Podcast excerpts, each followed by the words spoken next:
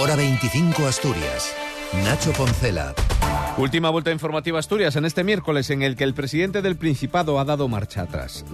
Devuelve la independencia a la Consejería de Derechos Sociales y recupera el rango de Consejería para la de Cultura. Recogiendo el planteamiento de, los, de las asociaciones culturales y del tercer sector, después de escuchar a todo el mundo, anuncio a la Cámara que efectivamente habrá dos consejerías. Habrá una más Consejería de Cultura, Política, Lingüística y Deportes que ocupará Ana Vanessa Gutiérrez y habrá una consejera de Derechos Sociales y Bienestar cuyo nombramiento anunciaré públicamente, que es una competencia mía, después de dialogar en este sentido, en el seno. Un, momento, señor presidente, un momento. Progresista Por favor. y reformista. Un cambio que ha dejado el campo sembrado para la crítica de la oposición. El diputado del Partido Popular, Luis Venta, ha puesto de vuelta y media Barbón y, entre otras lindezas, le ha dicho que no es de fiar y además que rompa el bipartito con Izquierda Unida. La palabra del presidente Barbón no vale nada.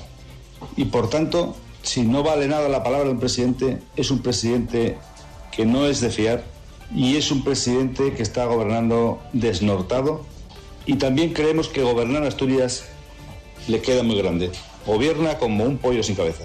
No se puede gobernar a base de ocurrencias, y los agricultores de Asturias se suman, las organizaciones agrarias, a las movilizaciones europeas para reivindicar los derechos del sector. Hoy primera tractorada en el oriente asturiano y mañana Ura y Usaga alientan a tomar Oviedo con sus tractores. Desde el gobierno, la directora general de ganadería, Rocío Huerta, respalda sus reivindicaciones, pero siempre con unas condiciones. Estamos sujetos a esa normativa europea para todos los países de la Unión. En los, reales en los reglamentos europeos se establecen unos plazos de solicitud, unos plazos de pago muy importantes. Y es que las ayudas que solicitan los, las organizaciones agrarias, en este caso URA y USAGA, es que se concedan independientemente de que las explotaciones estén pendientes de las preceptivas inspecciones.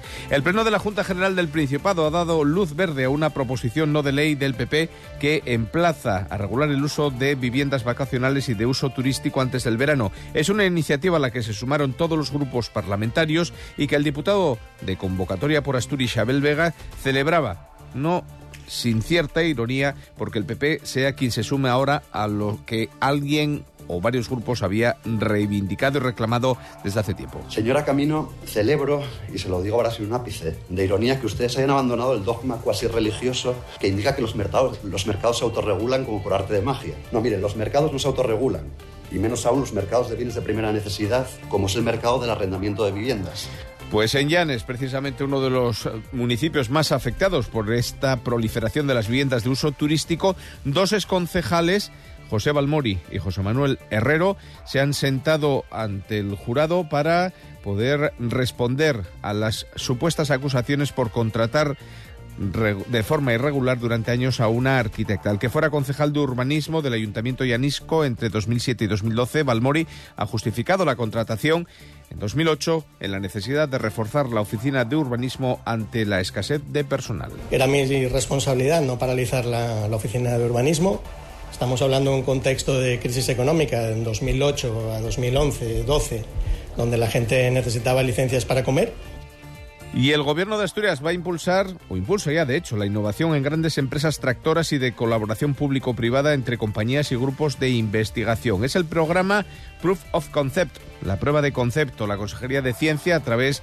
de la agencia Sequence, ha presentado cinco proyectos para poder estudiar su aplicación tanto en Gombarri como en IDESA. Escuchamos al consejero de Ciencia, Borja Sánchez. Esta es una forma diferente de hacer innovación, es una forma además de lograr soluciones a retos que tiene eh, la industria y las empresas actualmente y ofrecen una posibilidad de colaborar eh, a más largo recorrido puesto que de la solución de un reto siempre surgen eh, nuevos programas. Y un hallazgo científico en Colunga, en el Museo del Jurásico, donde se han descubierto las primeras referencias mundiales de estructuras orgánicas fósiles de gusanos areníscolas. Se lo traduzco, se trata de pequeños montones fecales de apenas 4 centímetros y con 152 millones de antigüedad. Los ejemplares ya pueden contemplarse en el museo. El tiempo. Mañana vuelven las lluvias, por fin, aunque sí, con muy altas, mínimas que no bajarán de los 11 grados y máximas que rondarán los 17. Pasen buena noche, les dejamos ya con el deporte.